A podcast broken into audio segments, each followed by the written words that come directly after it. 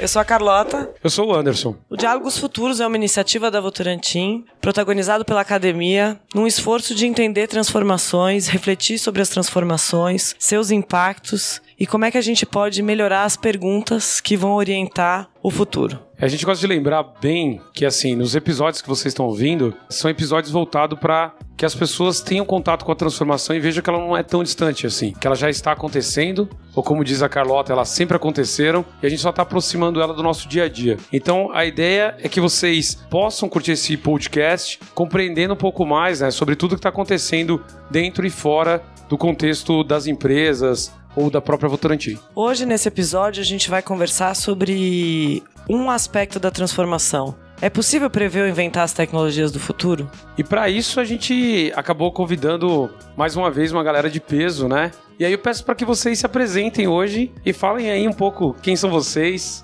Oi, meu nome é Jonaia de Castro, eu participo de algumas iniciativas culturais e de pesquisa de comportamento, como o Lab Experimental, a Bancada Ativista, o Ônibus Hacker.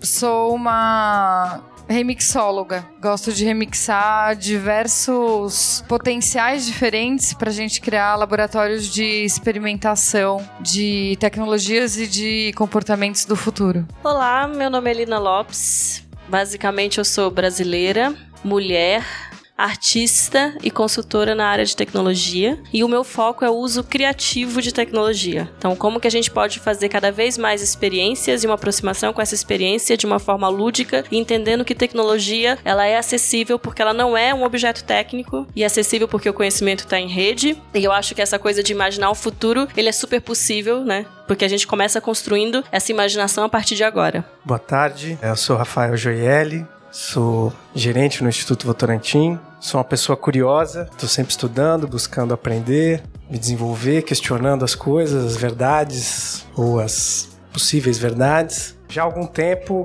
que eu entendo que o, o meu papel, o meu trabalho tem sido entender como a gente aproxima as empresas de um contexto social e como as empresas podem serem geradoras de benefícios sociais cada vez maiores. É isso que a gente tenta fazer todos os dias lá no Instituto, um pouco o que eu venho estudando já há uns quase 10 anos. Nenhum episódio até agora foi igual. Hoje não vai ser diferente. Tem um grupo na nossa frente. Hoje é um programa com plateia, assim. É bem interessante o formato. Tem uma pauta que a gente vai seguindo com vocês, mas depois vai para conversas mesmo que for emergindo do próprio contexto. E a primeira pergunta que eu tenho, e eu queria ouvir a opinião de vocês todos aí e tal, nessa era que se desenha, vamos chamá-la de pós-industrial, mas podemos batizá-la do jeito que a gente quiser, como serão essas novas empresas? Como serão as novas instituições? Como serão as novas escolas? Como será essa nova sociedade que ela já viveu de circuitos que vêm desde movimentos nômades, movimentos agrícolas, movimento industrial, e agora a gente parece apontar para um outro tipo de movimento, seja tecnológico, seja social. Queria ouvir um pouco a opinião de vocês. Se Ainda bem que eu não tenho que responder essa. É verdade. Eu acho muito difícil fazer a previsão do futuro sem pensar em, na verdade, começar a experimentar o futuro agora. E o que eu vejo que a gente está começando a experimentar é a valorização do tempo. Como é que a gente mensura dentro das relações de trabalho, dentro das relações pessoais, da relação com a cidade, a relação com o nosso tempo? Então, o que eu espero do futuro é que as pessoas não precisem demorar duas horas e meia para chegar no trabalho e mais duas horas e meia para voltar. Espero que a gente tenha tecnologia e planejamento estratégico para que todo mundo demore 20 minutos para chegar no trabalho. A não ser que seja uma opção da pessoa passear de trem durante duas horas vendo tal paisagem. Eu espero que a gente tenha mais tempo para descobrir coisas do que apenas tempo para executar coisas. Então, a gente hoje, durante a conversa nesse encontro, anteriormente, a gente conversou muito sobre automação de processos, né? Como é que esses processos são potencializados no nível de sobrar tempo para fazer outras coisas. Então, acho que olhar para o tempo como uma moeda preciosa nossa hoje e que se a gente tiver tempo livre, a gente vai ter muito mais descoberta e a gente vai ter muito mais felicidade do que o que está acontecendo hoje. Então acho que o, o que eu espero do futuro é que a gente tenha mais tempo A minha aposta na ligação entre o agora e o futuro. Sabe o fim do livro do Saramago? Que aí chega o cara e pergunta assim: Mas você acredita que o diabo existe? Aí o caboclo responde: Ué, se existe a palavra, existe a coisa, não é mesmo? A gente tem aqui um acordo que é um arbítrio. Isso aqui que eu estou sentada, se eu falar cadeira, todo mundo tem uma imagem muito clara, na, né, de uma cadeira na cabeça. Eu tenho uma filha de três anos e quando ela tava com menos de um ano, ela viu um cachorro. E aí, au, au, au, au, au, au, au, au, au. E aí a próxima vez ela viu um gato e ela falou, au, au, au, au. Eu falei, não, meu amor. Ela olhou, era um bicho de quatro patas, com pelo, e eu falei, mas é o miau. Esse faz miau, esse não faz au Então ela associou uma rede neural que ela identificava aquilo que fazia parte da experiência dela como um cachorro e que depois ela aprendeu que existia outra coisa parecida com o cachorro e que na verdade era o gato. E aí eu acho que a coisa de imaginar o futuro, eu fico imaginando quais palavras serão inventadas no futuro. Hoje de manhã eu e o Anderson Pena aqui, a gente ficou discutindo sobre a palavra inovação. Um dia eu tava no almoço e fiquei uma hora ouvindo as pessoas falarem sobre inovação, inovação, inovação e parecia que elas se entendiam. Existia um acordo ali entre elas sobre o que significava a palavra inovação. E existe uma ferramenta muito legal que poucas pessoas conhecem do Google que chama Ngram Viewer. É mais comum no meio acadêmico. Eles escanearam as, as bases de dados bibliotecas americanas e você pesquisa o termo e indica em que livro esse termo foi usado. Ele não disponibiliza o livro, mas ele diz mais ou menos, ele diz toda a bibliografia que foi usada e o contexto. Então, desde 1800 até 2008, a gente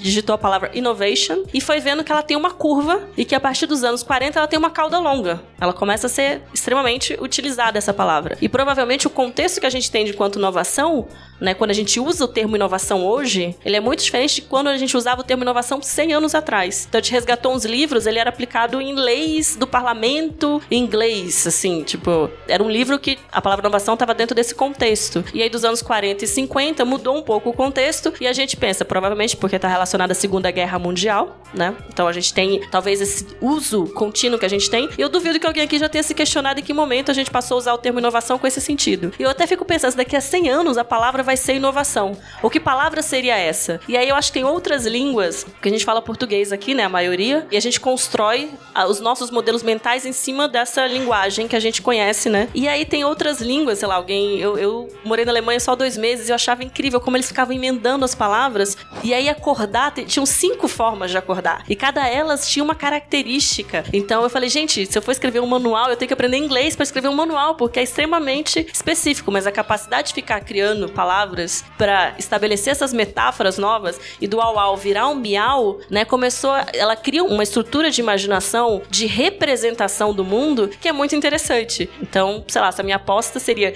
daqui a 100 anos, que palavras nós vamos usar, que palavras vão ser ressignificadas, que contextos e que coisas que a gente pode criar e que nomes serão criados, né? Hoje em dia a gente usa tanto smartphone, smartphone. Eu devia ter procurado isso do Enneagram Viewer, né? Que momento smartphone entrou para a bibliografia das bibliotecas americanas, né? A palavra computer, ela é um pouco mais usada porque a ideia de computar, a gente fez um teste, né? Colocou computer e o gráfico dela era um pouco mais, é, a escala era um pouco diferente, mas innovation e device, por exemplo, dialogavam, né? Porque quase sempre a inovação estava ligada a um objeto técnico, a inovação como a gente entende. Então é muito legal essa coisa de, talvez eu seja talvez uma artista mais conceitual e eu realmente which gosto de entender esses rótulos, porque eu acho que eles funcionam como um mapa que ajuda a gente a se guiar pelo mundo, né? Então, entre a imaginação e a observação, você tem uma representação ali que tem algum modo de guiar. Então, talvez seria isso, né? Qual que é a língua do futuro, né? Eu ia falar que assim, no podcast vocês estão ouvindo, tem duas referências bacanas ali que a Helena falou, que é um filme que acabou de sair agora no cinema, acho que ganhou até o Oscar, que foi A Chegada, que fala justamente dessa construção da linguagem com... Eles usam, né, o extraterrestre como pano de fundo, mas como criar uma nova linguagem. E eu acho muito legal, assim, né, que o computer, ele tem um filme chamado Hidden Figures, que é, acho que em português chama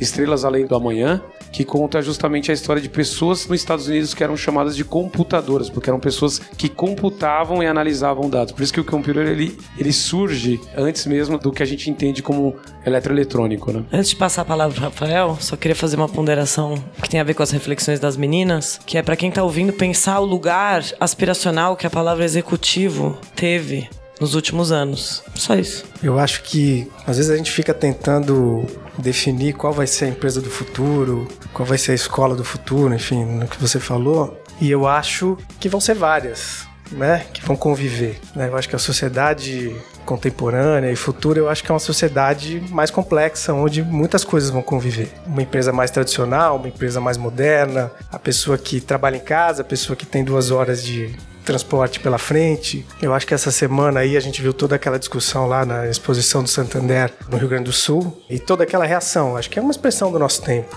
Reacionário ou não, é uma expressão do nosso tempo que convive né, com as obras que estavam lá, que convive com as reações contrárias, favoráveis, desfavoráveis e tudo mais, né? Então eu acho que a gente fica tentando definir o modelo do futuro, e eu acho que vão ser vários modelos convivendo num espaço e dialogando. E eu acho interessante essa colocação que você fez sobre a questão da linguagem, dos significados e quanto isso estrutura o nosso pensamento, né? Quanto que você está restrito, você só consegue falar aquilo que as palavras permitem, né? Mas isso é dinâmico. Né? Na medida em que você tem processos comunicacionais na sociedade, os conceitos vão mudando, as palavras vão sendo criadas, vão sendo trazidas, né? Quantas vezes vocês devem ter falado aqui disruptivo nesse potenciar, né? Essa palavra certamente veio aí do inglês, recentemente para cá, nem sei se existe no dicionário em português e tudo mais, mas esse diálogo entre culturas permitiu que a gente usasse ela nesse significado, né? E eu acho que esse é um processo dinâmico, as coisas vão mudar, vão se transformar. Você estava falando dessa história da linguagem, eu lembrei de uma história que me, que me contaram recentemente de uma turma aqui de São Paulo, de alunos de ensino médio, que foram fazer uma vivência numa tribo indígena que não fala português. E aí, aquela história, como é que vocês chamam isso? Qual é o nome daquilo? Qual a palavra e tal? E aí uma menina perguntou lá para os índios, falou assim: "Como é que vocês chamam morte? Que nome vocês dão para morte?" E o cara entendeu, falou: "Não, não existe essa palavra na língua deles", né? E ela falou: "Não, é o contrário de vida". E aí piorou, complicou mais ainda, né? O cara não entendeu, os índios não entenderam porque não, não, tem, não tá no repertório deles, né? Mas certamente depois daquela interação, aquilo vai entrar no repertório, né? Então aquela mudança está colocada. E eu não acho que isso é ruim, né? Eu acho que isso é um processo do diálogo entre culturas, né? E da transformação. Então eu acho que o mundo do futuro é o mundo dessas convivências que nem sempre vão ser harmônicas, mas vão coexistir, né? E vão conflitar ou vão se alinhar ou aliar, né? Mas eu acho que não vamos tentar achar o modelo, né? Mas vamos entender que haverá muitos modelos. É muito louco ouvindo vocês com a reflexão, né? Do tipo, por mais que a gente use uma palavra, quando a gente fala da neologia, né? O poder da neologia, estou pegando até reflexões de vocês aqui agora. É ressignificar o conceito de tempo, quando as novas palavras surgem como uma, uma próprio fenômeno de intervenção ou nem vou chamar de intervenção de mutação social e até o Rafael buscando assim, né, como é que às vezes essas mutações acontecem ou não, né, o fato de intervir. De novo, como na biologia não existe certo e errado e só mutações, do tipo ela deixa as coisas perdurarem por si só, o meio deixa ou não, então não existe o erro. E o mais interessante é que assim, né? Como esse podcast, que ele tem um caráter bem experimental ainda dentro do modelo, a gente sempre tem feito com que o podcast seja uma relação do que está acontecendo no 1818, do que, que tem no site para as pessoas lerem, das informações que elas estão lendo no dia a dia, das pessoas que elas estão interagindo e automaticamente eu vou ter que trazer isso para um outro contexto e até acaba às vezes forçando essa reflexão que vocês trouxeram, isso para dentro do modelo da indústria. Chega a ser paradoxal um pouco essa pergunta, porque vocês estão falando de uma era, eu, e a gente está chamando por enquanto de pós-industrial, talvez por falta de um nome melhor, ou essa era coletiva, conjunta, como o Rafa está falando, de mutualidades e de coisas acontecendo, como que as empresas que estavam acostumadas a ser aquele processo né, produtivo, entra e sai do horário, faz, eu produzo para um determinado X de pessoas. Hoje o, próprio Fábio, né, o presidente da VE, estava aqui de manhã falando com o potenciário, falando assim, nossa, como mudou muito, né? Eu tinha uma tecnologia e eu produzi isso para as pessoas. Hoje eu tenho que perguntar se isso faz sentido para as pessoas antes de produzi-la, para não nem fazer coisas que às vezes não fazem sentido. Então assim, dentro do contexto hoje de uma indústria que ela busca se ressignificar ou se readequar a esses novos tempos, qual que é o caminho a ser tomado? Só vou apimentar então, pensando na perspectiva biológica.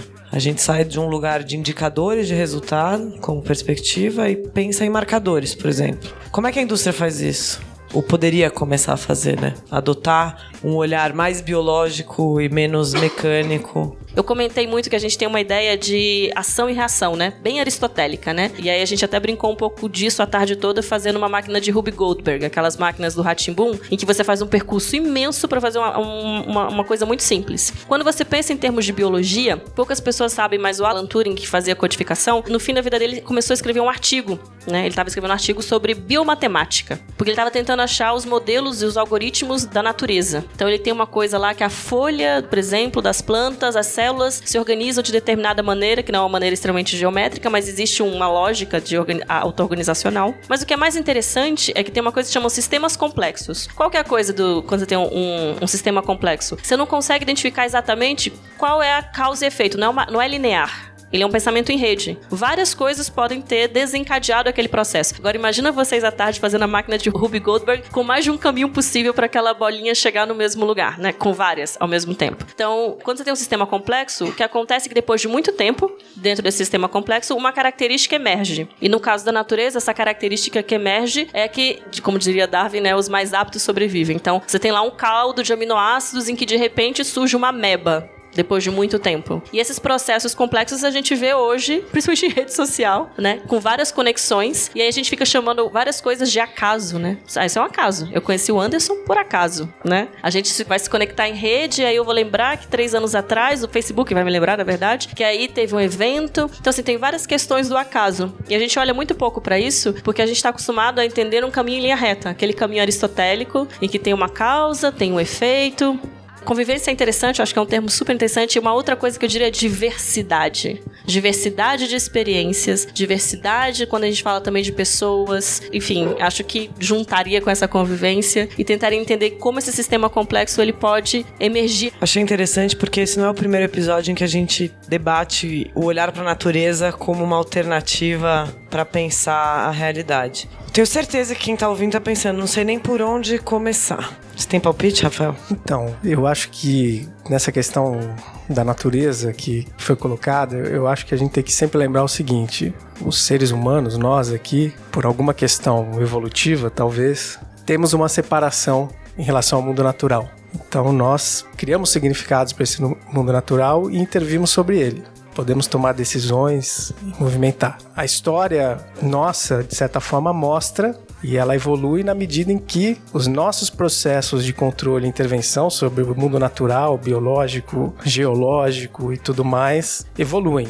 Né? De certa forma, é isso o que está colocado. E uma perspectiva, que eu acho que essa sim está em jogo, né, de que controlando, que seria possível controlar o ambiente natural e que esse controle seria benéfico para todos. Essa é uma ideologia que fundamenta muito dos, dos processos e das estruturas né, e das instituições da nossa sociedade hoje. Né? A ideia de que você pode controlar plenamente o mundo natural e que isso vai ser bom. A gente está vendo aí por vários fatores que não é bem assim. Né? Então, nossa relação com a natureza, ela muda. A gente continua sendo capaz de intervir sobre ela, de criar significados, de transformar, mas a gente está vendo que tem uma interdependência nesse processo que precisa ser respeitada. E acho que esse é um aprendizado recente né, na medida em que essas múltiplas intervenções que aconteceram ao longo da história nos trouxeram aqui, né, da forma como a gente está, com os problemas que a gente tem. Eu acho que as empresas elas estão entendendo, né, na medida em que as pessoas que formam as empresas, né? A empresa não é uma coisa que tem um cérebro próprio, né? E, e a indústria é assim porque existe o senhor indústria, mas porque as pessoas a sociedade, a organização, as estruturas de poder, seja lá o que for, condicionaram essa instituição a funcionar dessa forma. Na medida em que as visões vão mudando, esse sistema vai se transformando. É lógico que essa transformação, ela está sujeita a diversas mediações. Não basta as pessoas quererem, né? Transformar uma instituição, transformar um modelo produtivo, transformar um sistema econômico e tudo mais, leva tempo e não é um processo é, livre de conflitos, de disputas, né? Então, eu acho que quando quando a gente começa a ver algumas mudanças, a gente começa a ver que tem alguns movimentos. Eles vão perdurar, eles vão ser mais fortes? Não sei. Vai depender da capacidade das pessoas se organizarem em torno de outros paradigmas e transformarem o que está aí. Eu nem sei se é possível conviver, né? Você estava falando de sociedade pós-industrial e aí eu fui é, reler um pouco sobre isso, né? O, o, conceito lá do Daniel Bell e tal. E ele acha que a sociedade vai se resolver na medida em que houver essa transição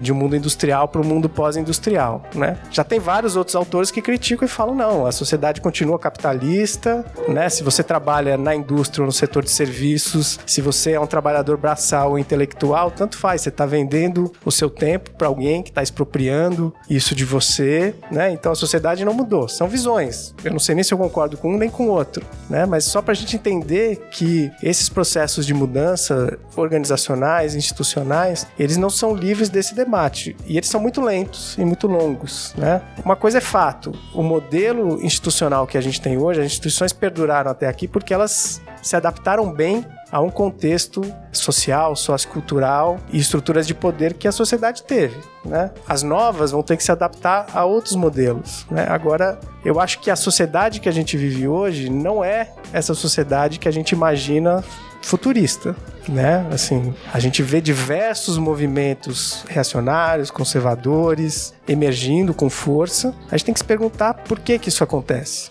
né? Mais do que criticar e combater, o que está por trás disso? Muito interessante ouvir isso daí de novo, né? É, talvez para vocês que estão dentro e ao mesmo tempo fora do contexto Votorantim, estão dentro hoje e fora, é, a gente vem discutindo do movimento 1 sobre cultura de alta performance, que a gente até falou que talvez o melhor fosse chamar mudança do modelo de pensamento ou do modo de pensar e tecnologias emergentes e também deriva desse novos padrões, né, da sociedade. E aí eu vou pedir uma licença poética para citar meu pai, que ele falava assim: o que houve haverá, né? Então, assim, são padrões que talvez estão emergindo agora, que talvez existiram há 5 mil anos, mas para nós é novo, né? Quando seja, né, coloca esse ponto, quando a Lina coloca, o Rafael também coloca, eu volto a fazer uma pergunta para vocês, que acaba sendo o nosso papel aqui. Eu tô, tô curtindo tanto o papo que eu falei, pô, não sei se a pergunta faz sentido, mas Aí eu tô dando uma mudada, hackeando a pergunta. Já que as coisas, a sociedade está passando por essa ressignificação de algumas coisas, que o tempo passa a ter um valor maior do que o dinheiro realmente e que as técnicas e tecnologias elas sempre serão suportes para o que nós queremos ou ansiamos como sociedade ou como indivíduo, as pessoas, eu não quero chamar como profissionais, qual é o papel dela? Então, assim, antigamente na indústria eu respondia a um job description, né? Uma, uma descrição de cargo. E agora eu falo assim, poxa, o tempo, você que valoriza, você que define o que, que vale para você. As técnicas e tecnologias estão aí para te ajudar nesse processo. E a sociedade está passando por uma ressignificação e você é parte dela. Então, assim, quem que é esse novo. Eu vou chamar de profissional, ou quem que é essa pessoa que emerge desse contexto em mutação, assim, ou pessoas que emergem, podem ter diversos perfis, que valoriza tempo tal. E complementando a pergunta, como é que essa pessoa então faz a transição, né? Já que ela, a transição vai vir das pessoas. Quando eu fiz a pergunta do como começar, é porque de fato eu tô imaginando não só os jovens que estão aqui e passaram um dia com a gente, mas também quem tá ouvindo com uma dificuldade de por onde eu começo? Para que lado eu olho? Então, se tiverem dicas ou palpites, acho que vão ser bem úteis antes da gente abrir a roda de perguntas aí da galera. Eu acho que já começou. O jogo tá rodando o tempo todo. Não tem um momento, né? Eu acho que as mutações também não são novas. Eu concordo com, com o que foi dito aqui. O tempo todo as coisas estão mudando. Talvez a velocidade com que elas mudam hoje, porque as interações são maiores e mais frequentes entre coisas que talvez não se conectassem. Por isso a diversidade é importante, né? Porque se você tem um pensamento único, ele empobrece, né? A diversidade enriquece. Então você poder acessar, conviver, aprender com conhecimento tradicional, ancestral, pensar no futuro, né? Entender como as tecnologias vão se espelhar em conhecimentos e visões de mundo também que foram criadas ou que existiram há, há milhares ou milhões de anos atrás, acho que faz todo sentido. Então, eu acho que os processos eles estão andando, eles estão acontecendo, são nas pequenas decisões, mas também no encontro. Eu acho que as grandes mudanças acontecem no momento em que alguma coisa consegue catalisá-las. Pode até ser um, uma criação tecnológica, uma tecnologia pode catalisar uma mudança né, importante. A visão da sociedade industrial, então na Revolução Industrial, o que, que foi? Foi a combustão do carvão, foi a energia, foi a energia elétrica, são as redes, né, que não existiam, um aparato tecnológico, você poder estar conectado de outras formas o tempo todo. Então, eu acho que algumas coisas catalisam mudanças, né? Podem ser aparatos físicos, tecnológicos, imateriais, filosóficos, só que eu volto no ponto. Eu acho que no, no contexto atual, onde você consegue ter múltiplas conexões, onde você consegue ter a presença do diverso, né? Ainda que haja né, conflitos nessa presença, eu acho que vai ser difícil voltar a padrões, né? Assim, eu acho que esse é um, não vamos pensar mais em padrões, né? Vamos como a gente convive com os diversos padrões, né? Como a gente coexiste com eles, como a gente entende, né? E talvez alguns a gente não queira conviver. É bom é. que você bagunçou mais do que. É. Não, eu vou retomar então o início da sua questão, né? Porque as coisas estão acontecendo e a gente tem que trocar a roda do carro enquanto está andando na chuva, derrapando na curva, né? E aí o que me leva a pensar em, mas em que momento a gente pôde criar do nada? Não tinha nada e fez-se tudo. No fundo, no fundo, a gente tá. A sociedade está acontecendo e nós estamos criando enquanto ela está acontecendo. Sempre foi assim. Sempre tivemos que trocar. Antes não era a roda do carro, era outra coisa que podia usar como metáfora, mas essa eu acho que funciona. Isso para mim foi muito marcante. Então, quando a gente fala da diversidade, não é simplesmente que a diversidade exista, mas que você entenda que você está se conectando com outro ser humano que tem os mesmos anseios, dúvidas, questões que você. Eu queria só completar a coisa da ética e do caráter, porque eu acho que tem um outro ingrediente para construção desse profissional do futuro que é a imaginação, é a capacidade de imaginar.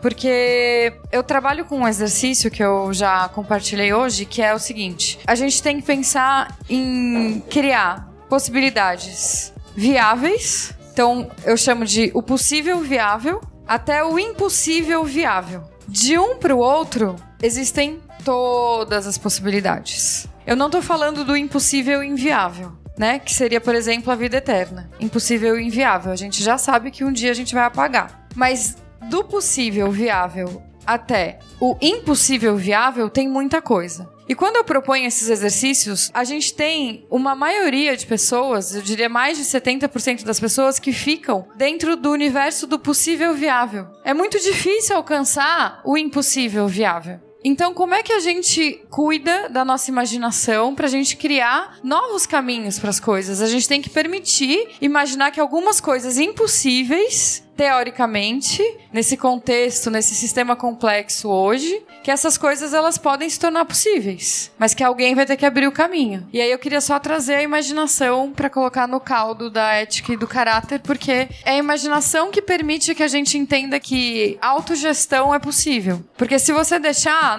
a louça vai continuar na pia, não sei o que, né, a porta vai estar tá aberta, a luz vai estar tá acesa, a janela vai estar. Tá... Porque eu também estou num lugar que é autogestão. Agora, se a gente imaginar que um dia cada um vai cuidar daquilo que fez, cada um vai ver qual que é o seu impacto. A gente tem que olhar para essas coisas, né? Senão a gente também parte muito do nosso ponto de vista, da nossa vivência, do tipo de trabalho que a gente faz, que talvez seja um trabalho mais criativo. Talvez a gente não precisa mais debater o caráter da escolha, porque não vai existir mais essa escolha. Não vai existir mais essa profissão, não vai existir mais essa figura. Tem um americano, né, que foi um designer que ele é o Louis, mas ele, ele trabalhava com lógica chamada Maya, né, que é Most Advanced Yet Acceptable, porque é o que ele falava justamente sobre isso. E o outro ponto, né, como tecnologias emergentes vêm aí, a gente tem um sistema simples, né, que você coloca lá assim, vamos fazer reunião hoje todo mundo vai lá e posta e fala assim: aposto no dia 4, às 4 horas da tarde, ele organiza a sua agenda e ele poderia falar para você assim: terça-feira pode ir no cinema, porque não vai ter a reunião. Então, assim, dentro desses rituais novos, eu acho que é como as tecnologias emergentes poderiam nos ajudar a usar nosso horário melhor de lazer dentro dessas condições que a gente está falando, sem perder essa responsabilidade que tem que ser feita. Perguntas para quem, quem tá vai no Silvio Santos, né, Carlota? Lembrando aqui o podcast que é diferente, né? O momento Silvio Santos aqui agora, café filosófico e participação da galera. Estamos com o pessoal aqui do Potenciar, Safra 2017, um bom vinho, aliás, para vocês acompanharem. Pedimos para vocês aí, quem tá ouvindo esse podcast que não faz parte do contexto da Votorantim, saibam que são jovens talentos aí da empresa que tirou o dia de hoje aqui, né? Para debater e discutir um pouco sobre cultura de alta performance e tecnologias emergentes. Olá pessoal, sou Wagner, trabalho no Centro de Excelência em Curitiba. E a minha dúvida é: a gente tem falado muito sobre tecnologia e né, o futuro, como prever isso, mas assim, eu vejo que muito do básico a gente não tem ainda, nós como nação. Educação, saneamento básico. E como que a gente tem que prever, além dessa tecnologia futura, esses recursos básicos? Quais serão esses recursos básicos que devem existir para sustentar a tecnologia que a gente vai precisar no futuro? Eu acho que tem um, um, uma ponderação importante, aí não sei responder quais são os direitos básicos fundamentais que devem ser resguardados, uma vez que até o trabalho, que sempre foi considerado um direito, está se revendo nessa lógica de revisão semântica quase, né? O que, que é o trabalho? É o direito à renda ou é o direito a uma atividade produtiva? Então, isolando o trabalho, acho que a, a, consideração que eu poderia fazer nesse momento, pensando a audiência e os nossos convidados, a gente precisa pensar num novo pacto, né? Então, esse novo pacto tem a ver com rever o que é o governo, rever qual é o papel das empresas, rever todas essas instituições, talvez unidas para chegar nessa resposta. Parar de jogar batata e começar a entender que se a gente não tiver um novo pacto que envolve todas essas vozes, essa diversidade de pensamentos e tal, com uma garantia mínima de, eu sempre falo isso, alguém vai me olhar feio, restauração do tecido social, restauração ou regeneração da sociedade, a partir desse lugar que você disse, de que muita gente ainda não tem acesso ao que a gente considera básico, tem a ver com uma conversa mais ampla, que não envolve só o Estado, ou tal como a gente entende hoje, nem só a sociedade civil, nem só as empresas. Esse novo pacto diz respeito a todos nós e como é que a gente chega nessa resposta juntos. Eu acho que é, também não tenho resposta, mas uma coisa eu imagino, né, de que o caminho para suprir essas carências tem que ser diferente do que foi traçado até agora. Isso eu tenho certeza, por enquanto, né? Que para a gente poder escalar educação para todo mundo, para a gente poder escalar saneamento para todo mundo,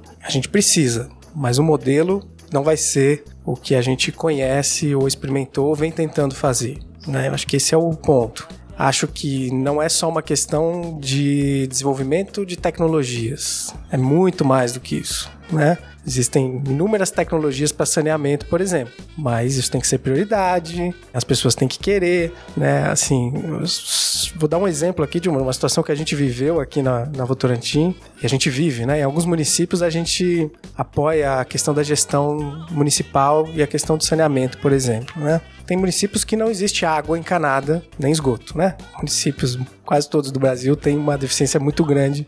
Inclusive em São Paulo, né? Sim. Fazendo a ponderação da maior cidade do país. Inclusive em São Paulo. Tem municípios que já passaram a sua rede de água. Então, a rede de água está na porta da casa do cidadão. Hoje ele tem um, um poço, né? Ele tem água de... que é uma água contaminada, porque do lado do poço ele tem a fossa. Só que ele não liga a água, porque ele vai ter que pagar a tarifa né? Então, assim, você tem inúmeras mediações, né? Se o cara pode pagar, não pode, se ele tem outra prioridade e tal, ele tá acostumado a viver com aquela água daquele jeito, conviver com aqueles problemas. Talvez ele traçou outras prioridades. Então, o problema é bem complexo, né? Então, talvez existam tecnologias, né? Mas a gente precisa pensar de outra forma, né? Entender por que, que um cidadão que tá lá, que tem água na porta dele, prefere continuar tendo problemas de saúde decorrentes de uma água de má qualidade, né? Prefere ou por que, que ele não tem opção então, de ligar água se não está no, no arbítrio dele isso, né?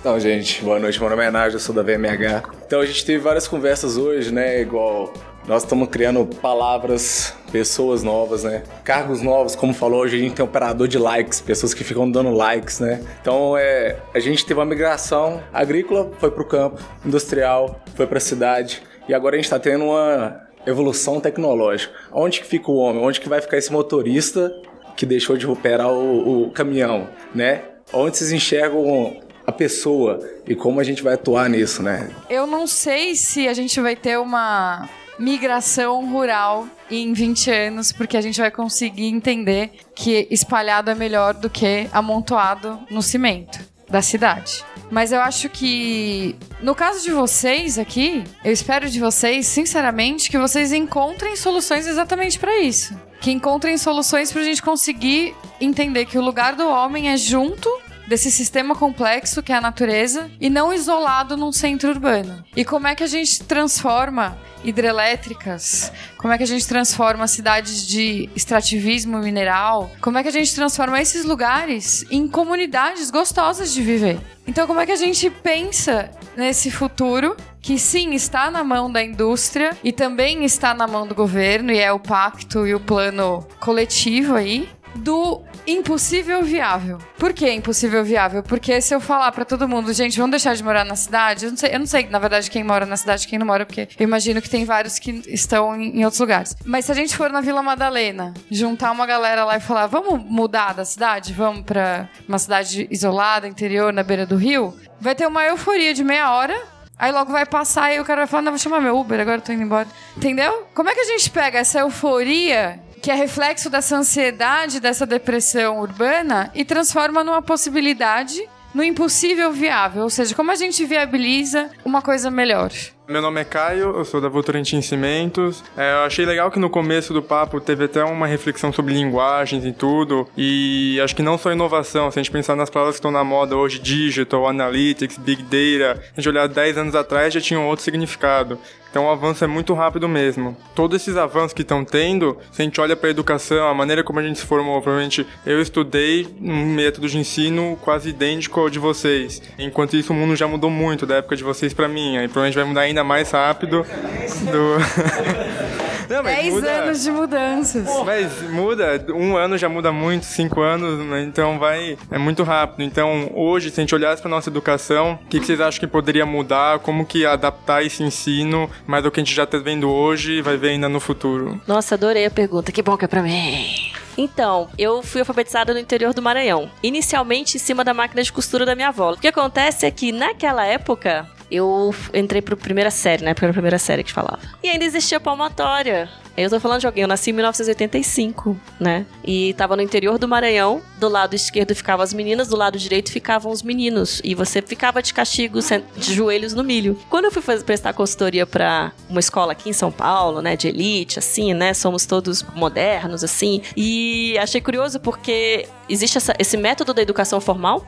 que é extremamente conteudista, em que eles separam em várias caixas separadas, né? Isso aqui é a biologia, isso aqui é a matemática, isso aqui é a história. Eles não fazem o sentido do conhecimento como um todo e funciona. Na cabeça deles funciona, porque afinal de contas os alunos dele vão pro fazer universidade, as melhores universidades do país, né? Vão parar numa politécnica na USP, vão para as melhores universidades americanas. Então, para eles está funcionando. Eu falei, ué, se eu pensar assim, a palmatória funcionou para mim também, né? Vou colocar minha, vou educar minha filha na palmatória também, né? Então, assim, é curioso, né? Porque quando você tá vendo o fim do processo e você entende aquilo como eficiente, você acaba repetindo, né? O mesmo modelo, o mesmo modelo. E eu achei, acho super complicado porque eu sou uma artista mesmo. Eu venho do teatro, eu venho da dança, mas eu fui alfabetizada como todo mundo aqui. Isso não me impede de ler o um manual e eu desmontar a minha impressora. Né? O manual tá escrito numa língua que eu reconheço, que eu entendo. E se eu for, enfim, ter que lidar com algum outro processo, teve alguém hoje que fez um comentário interessante que sobre a dinâmica da máquina de Ruby Goldberg. Nossa, de repente a gente estava lá, não sabia exatamente nada sobre o que ia acontecer,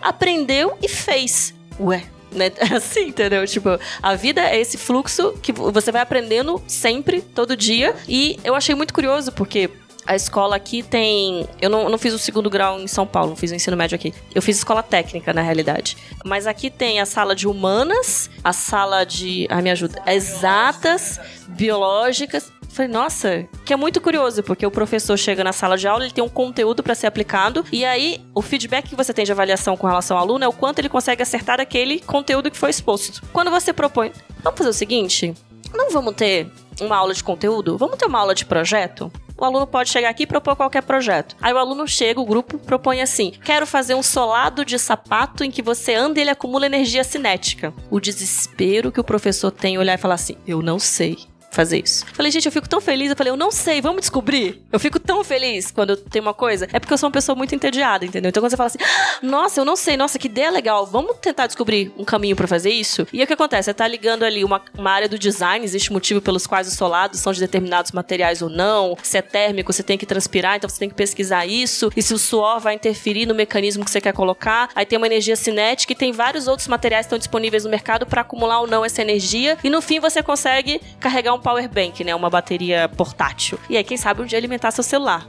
né? Então, por que não deixar o aluno fazer isso? E ele vai entender onde está o conteúdo de biologia, de matemática, por que, que o pé tem aquele formato, que você começa cada vez mais a excluir os elementos que proporcionam o aprendizado, que é isso, a gente aprende pelos sentidos, e os sentidos estão no corpo, né? Então eu gostei muito da pergunta, assim. Eu fico pensando que modelo é esse, porque a minha filha tá entrando na educação formal, né? Ela tá com três anos. A gente conseguiu evitar ao máximo a escolinha. Ela fica com a gente lá no, no brincando. A gente ensinou ela a usar. Ela tem três anos. O Gustavo Saulo outro dia ensinou ela a usar uma pistola de cola quente. E aí eles criaram um, um, foguete de palitos e cola quente. E aí o que acontece? Na escala que eu, eu estou no ateliê e tenho uma criança, eu consigo fazer isso. Quando você escala uma linha de produção que você tem 30 professores para dar conta de 500 alunos, então peraí, a gente tem que rever um pouco essa escala, talvez. Talvez as turmas não possam ter 40 alunos, talvez tenham que ser menores. Porque se eu estou querendo que eles coloquem, se coloquem individualmente e possam propor projetos, né? Eu tenho que pensar que modelo mental é esse que esse professor tem que ter, né? Como que ele vai trabalhar isso? E o quanto uma pessoa consegue dar conta de se envolver afetivamente com o outro no processo de aprendizado. Então eu acho que assim, um modelo formal de educação, ele precisa muito ser revisto. Porque nessa coisa de sempre estar tá acertando, você não abre espaço para as pessoas aprenderem a lidar com frustração. E depois que elas formam na graduação, elas acham que vão entrar para uma empresa. E aí na empresa, enfim, está o tempo todo sem autonomia, entendeu? Ela tem uma certa, eu vou dizer um termo assim, paternalismo, no sentido de que as pessoas estão sempre dizendo para você o lugar certo que você tem que ir. Eu achei muito bacana o que você falou aqui, mas me chamou a atenção a sua última fala, né? Assim, não é na escola, não é na empresa que as pessoas estão o tempo todo falando que você tem que fazer. A gente aqui tá falando um monte de coisa que todo mundo tem que fazer. Assim, é complexo pra caramba. A gente fala, né? A gente reclama de Mariana. Mas, sei lá, provavelmente essa cadeira aqui tem o ferro que saiu de lá, né? Então tem uma corresponsabilidade minha nisso quando eu sento aqui. Então, assim, a gente tá aqui vomitando um monte de tem que fazer isso, tem que fazer aquilo, tem que ser assim, tem que ser assado, o modelo de escola, o modelo disso, o modelo daquilo. O que eu acho que é justo, né? Assim, eu acho que é justo. As pessoas têm que ter opiniões, posicionamentos e tal. Então, eu não critico, e eu acho que isso é importante a gente começar a refletir, né? A gente tem que. É, eu não critico o fato das pessoas terem opiniões, né? Mas eu acho que a gente precisa deixar que essas opiniões possam emergir, né? Se o modelo da escola é esse, né, é porque ele representa alguns valores na nossa sociedade. A gente precisa transformar esses valores eu hoje, sinceramente, eu tenho certeza que tem muitas coisas que estão colocadas e postas aí que eu não entendo que são boas. Não necessariamente o que eu penso eu posso dizer que é melhor. Porque eu posso dizer que algumas coisas eu entendo que não são boas ainda, mas eu tenho dificuldade de colocar algumas afirmações em relação, né, esse caminho aqui que eu tô dizendo, olha, façam isso, façam aquilo é o certo. E aí isso me faz lembrar de um cara que não sei se tá na moda, se não tá, que é um, um pensador chamado Michel Foucault, que ele fala dos discursos disciplinares, né? Assim, a nossa sociedade é a construção de discursos disciplinares o tempo todo, né? A escola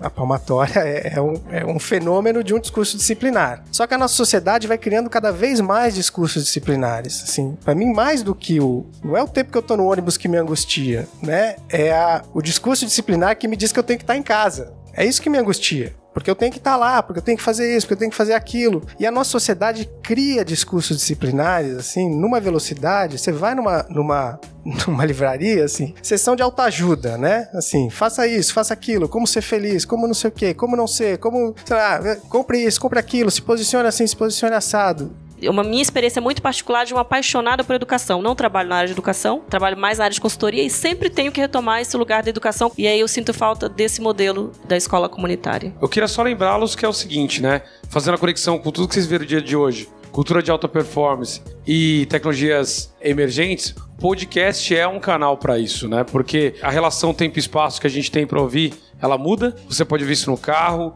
você pode ouvir no trabalho, você pode ouvir isso no trânsito ou no avião, você pode ouvir em diversos lugares, diversos momentos que vocês escolhem. Então isso é relevante, isso é alta performance, isso é tecnologia sendo aplicada. Fico aqui, né, também falando um ponto só fechando essa conversa final. Tava assistindo um filme francês chamado O Valor de um Homem. Eu parei o filme na metade porque eu fui passando mal com o filme. Impressionante do que, que um, um senhor vai se sujeitando para resgatar o valor dele na sociedade para ele poder arrumar um emprego. E é muito interessante esse tipo de coisa que está acontecendo. E, de novo, eu faço um chamado para vocês com um call to action do 1818, que é assim, se vocês definitivamente estão preocupados com a educação do país, assim como todos falaram aqui, adote uma escola, comece a dar aula. Vocês são pessoas bem formadas. Vocês querem mudar as coisas? Comece na, na rua de vocês, comece no bairro de vocês, comece na empresa de vocês. Se às vezes a gente não para nem para conversar com o operador de máquina e a gente conversar com ele, quantos pontos de vista pode ser diferente? Não no sentido do, educar, mas no sentido de trocar.